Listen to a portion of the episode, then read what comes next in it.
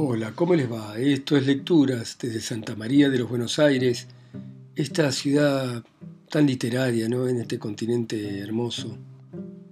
Y nos volvemos a encontrar con Anton Chekhov, este cuentista, dramaturgo y médico ruso, maestro del relato corto y estos relatos. La lectura. Relato de un viejo experimentado.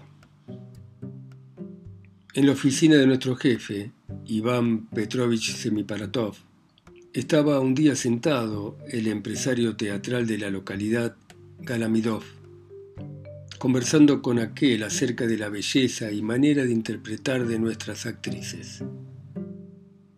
No estamos de acuerdo, decía Iván Petrovich al tiempo que firmaba papeles. Sofía Yurievna tiene un talento original, fuerte, es encantadora, graciosa y simpática. Iván Petrovich iba a continuar, pero no permitiéndole el entusiasmo de decir una palabra más, se limitó a sonreír de una manera tan dulzona y amplia que el empresario al verlo sintió que la boca se le llenaba de algo dulce. De ella me agrada esa inquietud, ese palpitar juvenil cuando lee un monólogo. Arde lo que se dice, arde. Dígale de mi parte que en esos momentos yo me siento dispuesto a cualquier cosa. Excelencia, sírvase firmar esta comunicación de la comisaría de Gerson respecto a... Semipalatov alzó su cara sonriente y vio ante sí al funcionario Merdiev, que con ojos inexpresivos le presentaba un papel para firmar. Semipalatov hizo una muesca de desagrado. La prosa venía a interrumpir a la poesía, justo en el momento más interesante. Esto se podría haber hecho después. ¿No ve usted que estoy conversando? Qué gente tan maleducada y tan poco delicada. ¿No decía usted, señor Galamidov, que ya no quedan hombres gogolianos? Bueno, acá tiene usted uno. ¿No es este uno de sus tipos? Descuidado, los codos rotos, visco, despeinado y mire cómo escribe, horrible. Escribe sin sentido y con faltas de ortografía como cualquier zapatero. Mire usted, por favor. Mmm, bramó Galamidov, mirando el papel.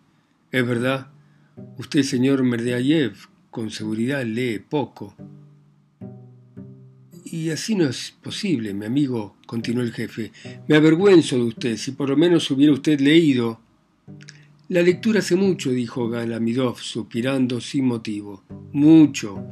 Usted tiene que leer, y cuando lea va a ver cómo su horizonte cambia de manera radical.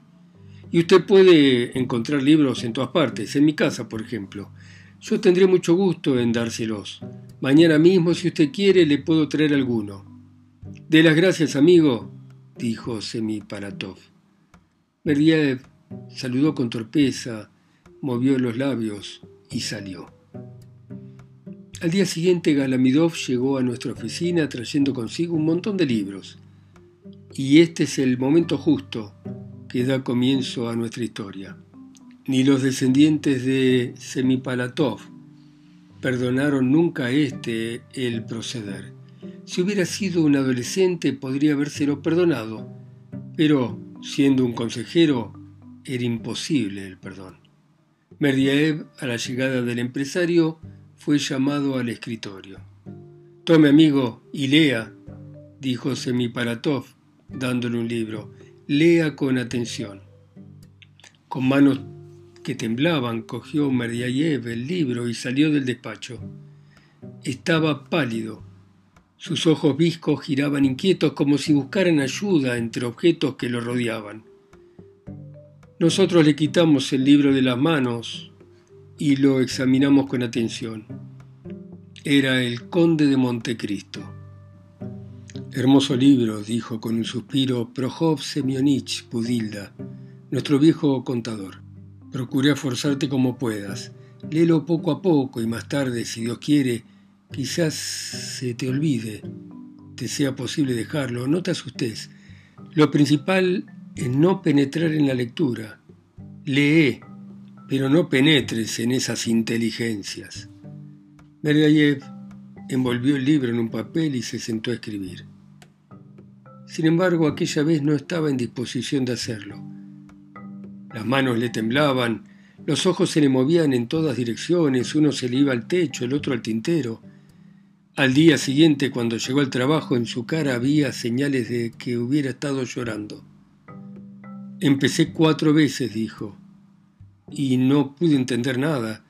No sé qué de unos extranjeros. Cinco días después, al pasar por delante de las mesas, Semi Palatov se detuvo ante Merdiayev y le preguntó, Bueno, ¿y? ¿Usted leyó el libro? Sí, señor, lo he leído. ¿Y de qué trata lo que leyó usted, mi amigo? A ver, cuéntemelo. Merdiayev levantó la cabeza y movió los labios. Eh, se me olvidó, señor, dijo al cabo de un minuto. Eso quiere decir que usted no lo ha leído, o que lo leyó sin prestar atención, lo leyó de manera automática, así no puede ser. Tiene que leerlo de nuevo. Esto se lo recomiendo a ustedes, señores, a todos en general. Todos tienen que leer. Tomen libros de los que están en mi despacho encima de la ventana y lean. Paramonov, vaya usted ahora mismo y tome un libro. Usted también, amigo Pogdodev. Y usted, Smirnov, también. Señores, todos vayan, se lo ruego. Todos fueron, cada uno tomó un libro. Budilda fue el único que se atrevió a protestar.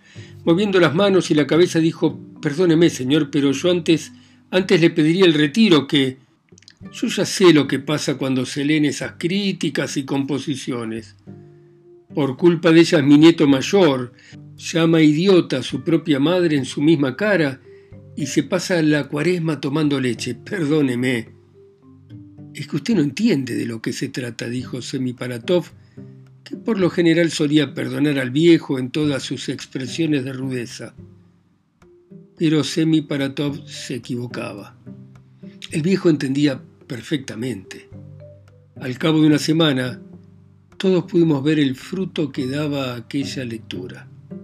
Joseph, que leía el segundo tomo del judío errante, llamó jesuita a Budilda. Smirnov empezó a venir borracho al trabajo. Sin embargo, sobre ninguno la lectura produjo tanto efecto como sobre Merdiev. Este se puso muy delgado, pálido, y se dio a la bebida. Prohov Semyonich, rogaba de Budilda, voy a rezar por usted eternamente, pero pida al Señor que me disculpe, dígale que no puedo leer más. Me paso leyendo la noche, el día, no duermo, no como. Mi mujer agota sus fuerzas leyéndome en voz alta, pero yo no entiendo nada. Dios es testigo, hágame el favor. Varias veces trató Budilda de poner a Semiparatov al tanto de lo que ocurría, pero este se limitaba a hacer un gesto de impaciencia y en unión de Galamidov acusaba a todos de ignorantes.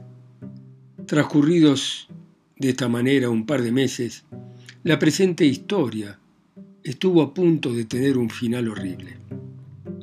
Un día, al llegar a su trabajo, Merdiayev en lugar de sentarse ante su mesa, se puso de rodillas en el centro de la habitación y empezó a llorar y dijo, Hermanos, perdónenme por haber falsificado documentos. Luego corrió al despacho de Semi Palatov, se arrodilló nuevamente y dijo, Perdóneme, Excelencia, ayer tiré a un pozo a un pequeño niño. Y después golpeando el suelo empezó a llorar. ¿Qué significa esto? se asombró Semi Palatov. Esto quiere decir, señor, dijo Budilda avanzando y con los ojos llorosos, que se ha vuelto loco, que perdió el juicio. Acá está lo que consiguió Garamidov con la famosa lectura.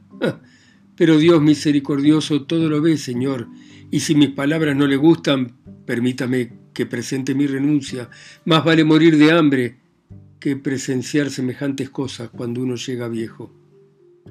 Semiparatov se puso pálido y dio unos cuantos pasos por la habitación.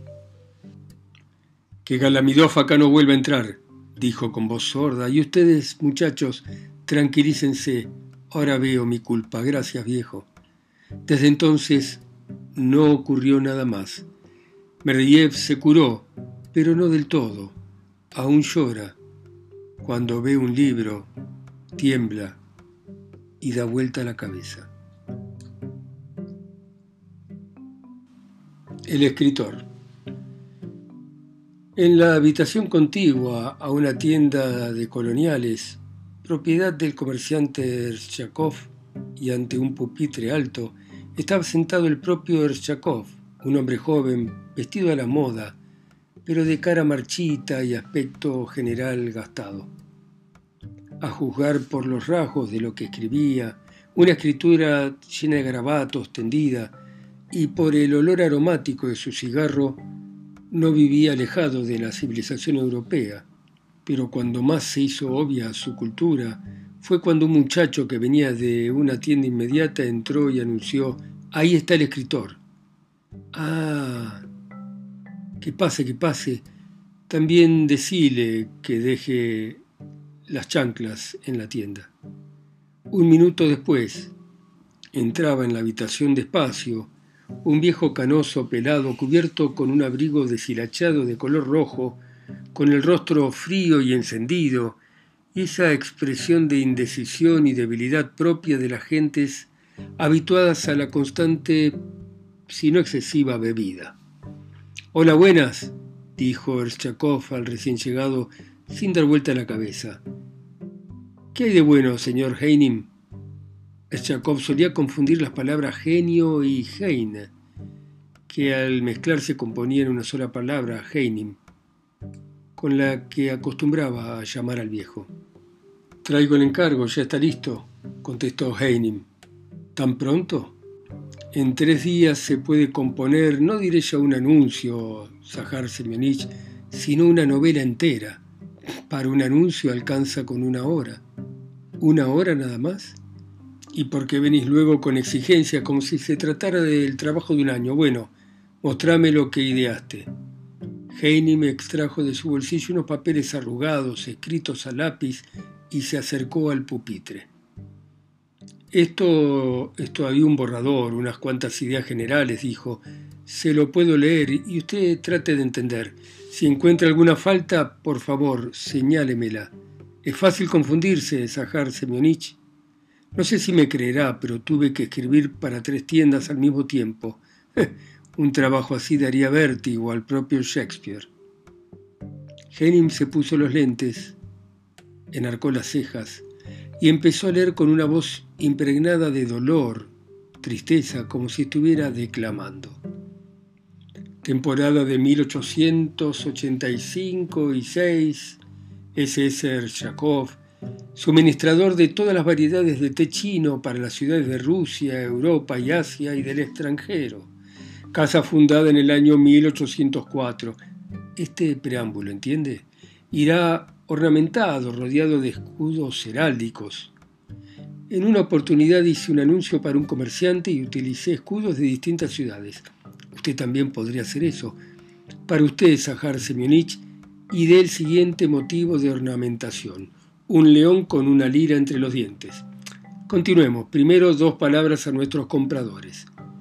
Muy señores míos, ni los acontecimientos políticos de los últimos tiempos, ni la indiferencia fría que penetra día a día entre las capas de nuestra sociedad, ni el descenso del nivel del Volga, al que recientemente aludía la mejor parte de nuestra prensa, nada ha logrado perturbarnos.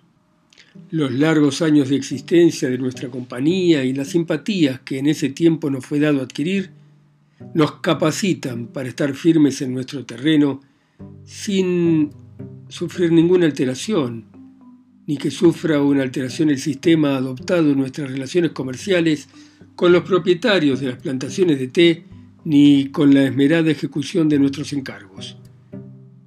Nuestro lema es muy conocido. Se reduce a pocas palabras pero significativas. Honradez comercial, barato y rápido. Bien, muy bien, lo interrumpió Chakov revolviéndose en la silla. No esperaba que lo compusiera así, muy hábil, hábil. Solo que, querido amigo, hay que agregar algo en forma un poco oscura. Anunciamos, por ejemplo, que la casa acaba de recibir una partida de té fresco de la cosecha de primavera de 1885. ¿No es así?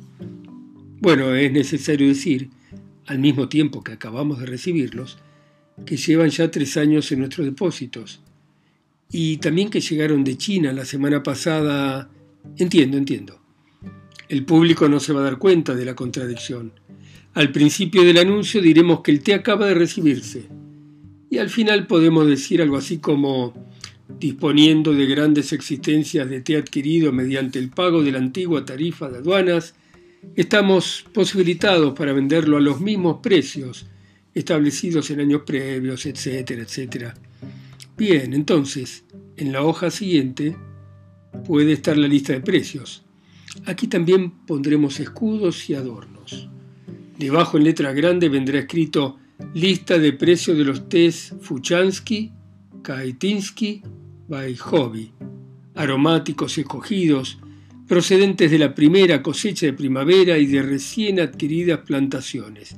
Bien, bien, continuemos. Llamamos la atención de los verdaderos aficionados sobre los tés Liansinski, de entre los cuales el que goza de más reputación es el emblema de China, o envidia de los competidores, 4 rublos y 50 cop. De los tés Rosanisti recomendamos especialmente el Bodillansky rosa, 3 rublos, y el Ojos de la China, 1 rublo y 90 cop. Debajo de los precios vendrán detalles sobre el peso, la forma de envío del té, los descuentos, los premios. Sigo. La mayoría de nuestros competidores, deseosos de atraerse nuestra clientela, dan premios. Nosotros protestamos contra ese abominable proceder y ofrecemos a nuestros compradores, no en forma de premios, sino completamente gratis, cuantos señuelos ofrecen nuestros competidores a sus víctimas. Por lo que todo comprador, cuya compra exceda de 50 rublos podrá elegir gratuitamente entre uno de los objetos siguientes, una tetera de metal plateado, 100 tarjetas de visita, un frasco de té representando una china desnuda y el libro obra de Igri Beselchak titulado El novio se asombra o La novia bajo el barreno o 100 tarjetas de visita. Terminada la lectura y después de unas cuantas correcciones, entregó el trabajo a Ershakov. A esto siguió un silencio. Ambos estaban moralmente un poco incómodos, como culpables de algo ruin. Eh, ¿Manda usted que me paguen ahora o después? preguntó Heinim indeciso. Cuando usted quiera, ahora mismo si quiere, contestó Yakov. Vaya a la tienda y tome lo que le parezca por valor de cinco rublos cincuenta copecas, dijo en tono de desprecio. Preferiría cobrar en dinero, dijo el escritor. No acostumbro a pagar con plata. A todo el mundo le pago con té o con azúcar. Lo mismo a usted que a los del coro de la iglesia en que soy satarosta y a los Bornix. Así son menos las borracheras. Pero es que me va a comparar con un muchacho del coro o un Bornik. Mi trabajo es intelectual pero sí que es un trabajo, valiente trabajo, sentarse, escribir y se acabó. La escritura no se puede masticar, no se puede beber, no tiene importancia, no merece ni un centavo. Hm, ¿Qué opinión tan rara tiene usted de la escritura? se ofendió Heinim. Que no se puede comer, que no sirve para beber. ¿Y lo que sufre el alma cuando escribe estos anuncios? ¿No lo entiende? Uno escribe, escribe, y mientras escribe, siente que está engañando a toda Rusia. amigo, me aburre. No está bien eso de molestar tanto. Bueno, me voy a llevar el azúcar. Esos mismos muchachos la van a tomar otra vez a ocho copecas la libra. Voy a perder por la operación 40 copecas, pero ¿qué le vamos a hacer? Que le vaya bien. Heinim se volvió hacia la puerta, pero se detuvo ante ella, suspiró y dijo sombríamente engañando a Rusia, engañando a la patria por un pedazo de pan. Y se fue. Ershakov se puso a fumar un pequeño cigarro y el olor a cultura se hizo aún más penetrante en la habitación. Bueno, muy bien. Espero que les haya gustado estos dos relatos de Chekhov. El primero se parece un poco al Quijote, ¿no? y cómo, aunque parezca mentira, aún hoy hay gente que, que le teme a los libros. Cuanto más lejos, mejor. No hay cosa más peligrosa que la palabra. Y este segundo, bueno, la pobre vida de los escritores. Gracias por escuchar ustedes en sus países, ciudades, continentes e islas a Anton Chekhov a través de mi voz, acá sola y lejos, en Santa María de los Buenos Aires. Chao, seguimos mañana.